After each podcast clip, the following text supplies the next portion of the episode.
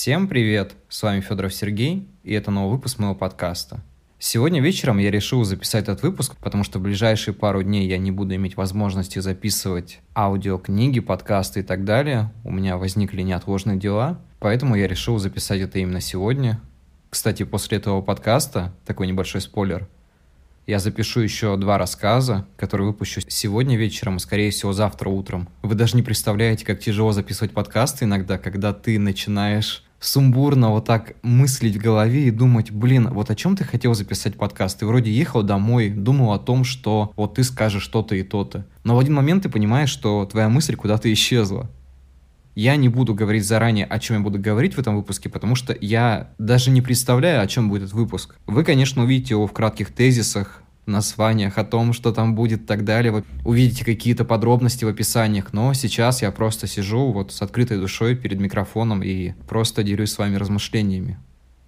Сегодня я размышлял о своих страхах и думал о том, чего я больше боюсь в жизни – и вообще, что меня пугает, наверное, так сильно. Знаете, в последнее время происходит очень много событий, которые не то чтобы вызывают у меня страх, но вызывают определенное опасение. И это даже не какие-то глобальные перемены в мире, какие-то мини-революции в соседних странах или где-то еще, и вот это вся неизвестность, то, что происходит. Наверное, самый большой страх в том, что люди стали какими-то, ну я не знаю, как это объяснить, наверное, не очень добрыми. Хотя, может быть, здесь ошибаюсь. Знаете, в чем прелесть писателя? Ты не политик, ты не какой-то там лидер, ты просто можешь выражать свое мнение и не переживать за то, что ты где-то ошибешься, потому что всегда можешь за это извиниться, и твоя ошибка, в принципе, будет простительна. Поэтому, являясь практически никем, я говорю все, что думаю. Но я не буду говорить, что это прям на 100% так, есть какие-то рамки, конечно, чего-то, где нельзя что-то говорить, потому что это запрещено,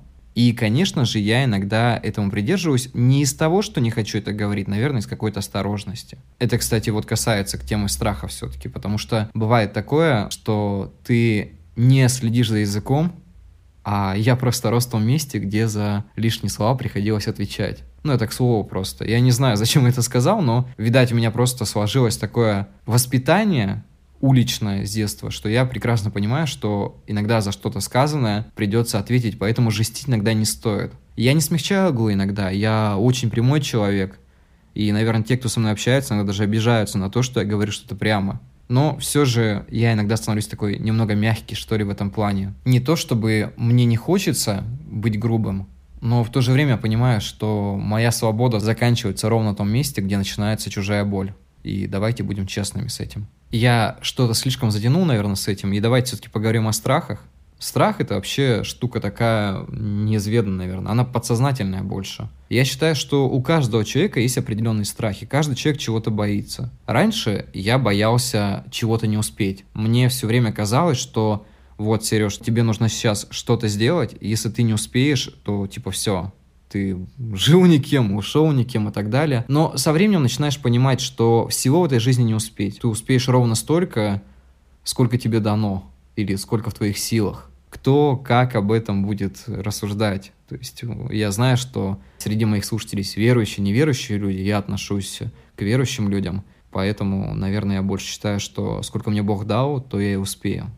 Но это не означает, что я должен пустить все на самотек и думать о том, что мне не давали права выбора, потому что право выбора есть у каждого человека. Если мы всю жизнь будем там сидеть на стуле и думать о том, то, что, ну вот, мне выдали какое-то определенное количество времени, и я такой, ну ладно, типа вот, я прожил здесь, типа живу, не живу и так далее, это все заканчивается каким-то, наверное, больше экзистенциальным кризисом. У меня был такой момент в жизни, когда я просто лежал на диване какое-то время и думал о том, то, что ну вот, ну буду я писать, не буду я писать. Я же все равно умру, какая разница. Буду я ходить на работу, не буду я ходить на работу. Все равно же всем одним закончится. Зачем куда-то там торопиться, что-то делать или вообще чем-то заниматься, если все равно все заканчивается одним, это смертью. Но потом в один момент я понял, что это совсем не так. Понимаете, мы можем превратиться в овощей, если мы просто не будем ничего делать. Поэтому я считаю, что все-таки надо как-то продолжать свою жизнь, к чему-то стремиться, что-то делать, даже если вдруг мы узнаем, что времени, в принципе, не так уж и много. Ну, я не знаю, кому-то 10 лет, 20, 30, 40, неважно, там 2 года. Но за это время можно все-таки что-то успеть. Это больше, наверное, такая исповедь человека, который взрослеет, вот у меня это взросление происходит, оно уже, наверное, достигает какой-то такой почвы, в которой я уже останусь. То есть мне уже не вернуть свое детство, мне не вернуть свою юность. У меня уже начинается конкретно взрослая жизнь. У меня, наверное, уже начался кризис среднего возраста, если об этом говорить. Уже такое, знаете, прям начало, но за этот год было прям очень много проблем в жизни. И я скажу, что этот год, наверное, я не буду говорить, что он плохой, но мне хочется сказать, что он плохой. Но я больше скажу, что этот год тяжелый, потому что Бывает же прям совсем плохо, вот когда вот прям невыносимо. Я в эти моменты почему-то вспоминаю свои первые дни в больнице, когда после операции меня мучили настолько сильные боли, и у меня происходили вот эти стадии вот этого отрицания, принятия и так далее. Мне казалось, что я вот сейчас вот где-то договорюсь с собой или там договорюсь с Богом, и мне станет легче. Но это неправда. Я объясню почему. Потому что тебе дано определенное испытание, чтобы ты его пережил. Тут дело не в договоренностях, не в упрашивании того, чтобы тебе стало легче. Я буквально сегодня, перед тем, как уйти с работы, слушал лекцию, последнюю лекцию, по-моему, Жака Фриско. Все помнят, что он такой знаменитый атеист, который вел проект Венера, который хотел улучшить мир. Я до сих пор считаю, что в нем очень много чего-то такого, что наделил ему Бог. Вот этих размышлений, прогресса, вот этих мыслей. И даже если он немножко критично иногда относится к верующим, мне кажется, что чем больше он начинает об этом говорить, тем больше я вижу в нем веру в Бога. Наверное, многие меня осудят и скажут, что вот, ты же видел там, что он говорил и так далее. Нет, это не так. Мы почему-то многие вещи воспринимаем как-то прямо. Вот прям слишком прямо. А иногда нужно где-то найти все-таки под этими словами какую-то почву, и, возможно, в ней мы увидим что-то божественное, вот присутствие Бога в этом во всем. Я здесь не навязываю свою веру, я просто говорю о том, что атеисты, да простит меня, конечно, эта группа людей, когда они начинают говорить с тобой о вере, они почему-то часто упоминают Бога настолько часто и стараются э, выйти в какой-то ситуации, чтобы его в чем-то обвинить, что мне иногда кажется, что они верят в Бога больше, чем я. Ну да, это такой забавный факт, но я часто это замечаю. Я думаю, что в своем подкасте я могу думать, как захочу, правильно? Ваше дело это слушать или не слушать. И к чему я это все говорю? Он говорил такую вещь о том, что мы, люди, не умеем жить вместе. Он объяснял это тем, что наши культуры, они довольно разные. И, допустим, находясь в каком-нибудь племени, мы будем осуждать их за то, что они делают, потому что мы это не делаем сами. И я к чему это все говорю? Я говорю к тому, что одной правды не существует. Если бы мы росли в культуре каких-нибудь, я не знаю, феминистов, то мы были бы все феминистами. Это было бы у нас главное того, что существует. И я уважаю феминизм, я уже писал об этом и говорил много об этом. В какой среде мы растем, такими, в принципе, мы от большей части становимся, независимо от того, хотим мы этого или нет. Потому что у нас есть родители, которые нас воспитывают, у нас есть общество, которое нам что-то показывает. И нам навязывают иногда какие-то вещи, которые стоит анализировать. То есть не стоит воспринимать все как чистую воду. Нужно порыться, подумать там с одной стороны, так это или не так, это правильно это или неправильно. Я сам, в принципе, не являюсь примером для человека. Я вот сейчас рассказывал о том, как лежал в больнице, и сейчас говорю там за христианство и так далее, но когда мне было очень больно, и когда мне было плохо, мысли какие-то о смерти, даже, наверное, отчасти о каком-то самоубийстве, приходили ко мне не очень, как бы сказать, редко. Потому что мне было плохо. Да, как бы я это объясняю именно так. И вообще, как бы в моей жизни бывают часто такие моменты, что я задумываюсь о том, ну, мне очень тяжело, и я там не могу уже нести эту ношу и так далее. И есть какие-то вещи, о которых я не говорю вслух. Это нормально. Я не из тех людей, которые будут там выдавать свою свою подноготную на общее обозрение и говорить о том, что вот у меня здесь болит, там болит, у меня такие проблемы, третий, десятый. Нет. У меня есть проблемы, но я не готов иногда о них с кем-то говорить. Это мои проблемы, они мои личные проблемы. И они останутся моими личными проблемами. Я считаю, что это правильно, потому что у каждого человека должно быть право на личную жизнь. И почему-то многие воспринимают эту фразу как разговоры о отношениях. Нет, личная жизнь — это личная жизнь. Она может быть какая угодно. Ты можешь скрывать там какую-то свою болезнь или скрывать какое-то расставание, или можешь скрывать там какие-то проблемы в семье на то она и личная жизнь, это твое все. Я не люблю, когда люди выставляют вот прям все на показ, там, от А до Я, там, я сегодня утром покушал, пописал и так далее. Все это, ну, такое, типа, не знаю, зачем. По идее, многим людям не интересно это совсем, от слова совсем. Хотя многие разгружаются по-своему. И все-таки мы начали со страхов, и я вдруг пришел к мысли, что я не то чтобы боюсь смерти, я боюсь бессмысленной жизни. Я боюсь того, что я до сих пор не сделал что-то важное. Мне кажется, что каждому человеку так или иначе обрести свой смысл нужно именно так, что найти какое-то дело очень важное, которое ты завершишь в этой жизни, а потом поймешь, что вот, я это сделал правильно, и мне уже уходить как бы, ну, не страшно. Конечно, это дело рано или поздно появится в вашей жизни, и у меня есть простой ответ, какое это дело. Ну, конечно, не для всех, но лично для себя я понял такую вещь, что человеку не свойственно понимать, в чем его был смысл, потому что один умный человек сказал мне так – что ты можешь перевести бабушку через дорогу, и ты уже выполнил свое предназначение. Как-то так это работает. То есть в какой-то момент, возможно, мы даже своей глупостью, ошибкой помогли кому-то и выполнили свой смысл, свое предназначение. Я немножко спутался, у меня опять сумбурные мысли. Я хотел сказать о том, что бояться — это нормально. Но бояться всего — это ну, далеко не нормально. Я думаю, что о страхах мы уже поговорили, и мы перейдем к чему-то другому. Давайте все-таки перейдем к теме взаимоотношения людей, я вдруг хотел об этом поговорить. Я сам по себе очень тяжелый человек. Я не буду это скрывать, и у меня дурной характер. Вот прям дурной характер, и мне тут, в принципе, даже, ну, как бы не на что скидывать это все, потому что я такой, какой я есть. И, знаете, меня это нисколько не пугает. Я другим уже не буду. У меня характер сформирован, я взрослый человек.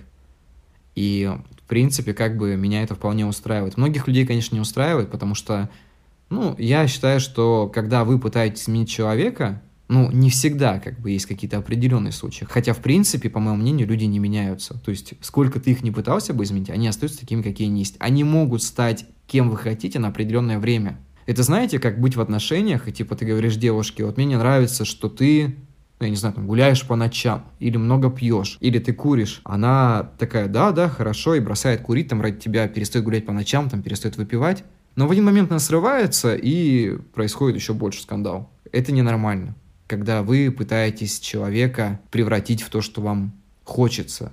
Так не должно быть. То есть каждый человек, он индивидуален, у него есть свои черты характера. Ли вы либо принимаете его, либо не принимаете. Это уже ваше личное дело. Стоит задуматься о том, что если в отношениях вас что-то не устраивает, то, скорее всего, это не ваши отношения. Говорит человек, который уже примерно, наверное, больше полугода да, что уж там, душой кривить. И мой разрыв случился еще во время отношений. Я так всегда считал и считаю. Какое-то время я пытался сохранить отношения. Ну, не скажу, что из-за большой любви, но, скорее всего, из-за того, что мы были очень близкими с человеком, с которым я расстался. И тут я немножко с вами откровенничаю, там, сколько могу. Сильно углубляться в это не буду. И я знаю, что многих заинтересует, почему это случилось. Бывает такое, что люди друг друга полностью изжили. Ну вот так случается, то есть вы уже настолько там свои в доску и столько между вами всего общего произошло, что уже невыносимо просто. Это не говорит об отсутствии личного пространства. Это, наверное, больше говорит о том, что нельзя никогда полностью пытаться раскрыться перед друг другом, потому что, ну, вы можете друг другу не понравиться, это раз, а во-вторых, э, вы можете довести все до такой точки, что, ну, уже как-то некомфортно будет. Мне сложно будет объяснить ситуацию, но я думаю, что кто сталкивается с этим, тот поймет. Взаимоотношения людей не основаны только на отношениях там, между мужчиной и женщиной, там, мужчиной и мужчиной, и там, женщина и женщина, как сейчас это принято, я не знаю. Я немного консервативный человек в этом плане, но нормально отношусь к подобным проявлениям, как бы это личный выбор человека. Для меня самое важное, что человек должен быть свободен в своих взглядах и выборах, и никто ему ничего навязывать не должен. Свобода кроется в том, чтобы 2 плюс 2 все-таки было 4. Мы говорили об этом, по-моему, в первом выпуске этого сезона, не сезона, межсезонья даже. Поэтому свобода выбора, она все-таки должна оставаться. Взаимоотношения, они должны быть правильными. Неважно между кем. Главное не пытаться навязывать свою точку зрения, не пытаться менять людей. Мы уже об этом говорили, я уже об этом сказал, и это начинается такие самоповторы в этом плане. Ну, мне, наверное, немножко сложно выдавать какие-то примеры в этом, потому что я сам по себе такой отшельник. Я общаюсь, когда у меня есть желание. Но если вдруг меня наберет какой-то мой знакомый человек, захочет поговорить, я всегда буду рад. Мне важно быть нужным. Я не буду этого скрывать. То есть вся моя суть тут на ладони просто – мне интересно быть нужным людям, не знаю, там, друзьям, близким и так далее, потому что я понимаю, что моя жизнь не настолько бессмысленная, я приношу какую-то пользу. Мне важно приносить пользу людям. Вот я не буду кривить душой и говорить то, что, ну, я не знаю, там, жить для себя и так далее. Я в большинстве случаев, наверное, только учусь жить для себя, но при этом мне не хочется переставать приносить кому-то какую-то пользу. Пускай она будет моральная польза, пускай она будет финансовая, там, если у меня есть такие возможности, там, физическая польза. И я считаю, что это уже хорошо, это уже важно для каждого человека. Поэтому, не знаю, мне кажется, нужно быть полезным. Когда ты полезный человек, не в том плане, что можно тобой пользоваться, а в том плане, что в какой-то определенный час, когда наступит твое время, тебе скажут, Серег, помоги мне, пожалуйста. И ты просто не раздумывая скажешь, да, я это сделаю. И тогда все-таки, когда люди научатся друг другу помогать, не скидывая свои проблемы на кого-то еще, у многих есть привычка, знаете, я, конечно, понимаю этих людей, но ровно половину. Когда они говорят, вот, мне там те обязаны, третий, десятый, а я живу там очень плохо, и не могу ничего поделать своей жизнью, мою страну развалили, там все разворовали. Понимаете, есть обстоятельства, под которые рано или поздно придется подстраиваться и как-то развиваться самому. То есть пока мы не научимся делать что-то сами, не обвиняя других, в нашей жизни ничего не изменится. Вот меня смущает, что у людей, я говорил об этом, наверное, во втором сезоне, нету целостности нету чувства чужой боли, нету какой-то взаимоподдержки. Всем почему-то кажется, что им одним все только должны, а они никому ничего не должны. Это так не работает. Хочешь помочь – помоги сам. Хочешь помочь, там, сделай что-то первый. Сделай первый шаг к хорошей жизни. И, то, наверное, только тогда что-то наступит. И в то же время никогда не надейся ни на кого. Ты делаешь добро только по своей воле. И да, бывают такие моменты, когда добро возвращается бумерангом, я не спорю. Но бывает такое, что ты поможешь человеку, а он скажет, ну нет, я тебя не просил об этом. Ты не сделал мне ничего хорошего. Всякое бывает в жизни. Но не нужно отчаиваться. Возможно, это нужно было для чего-то. Менять свою жизнь нужно самому. И делать это так, как ты умеешь. Не нужно смотреть на других людей и думать, что вот здесь дяденька такой успешный, он сделал там, не знаю, свой бизнес, там, создал огромную компанию, а я тут сижу на стуле там целый день на работе и получаю гроши. Попробуй сделать что-то сам, и, возможно, в твоей жизни что-то изменится. Я думаю, что на этой приятной ноте мы будем подходить к концу. Я и так уже много чего наговорил. Я надеюсь, что многие из вас дослушают до конца, потому что я, наверное, очень много-много чего наговорил в этом выпуске. И я думаю, что многие со мной будут не согласны, но это мое мнение. Поэтому, ребят, ну как-то так. Всем спасибо, кто послушал, а я пошел редактировать этот выпуск и заниматься рассказами, которые выйдут буквально сегодня и завтра. Поэтому всем спасибо, до скорых встреч и всем пока.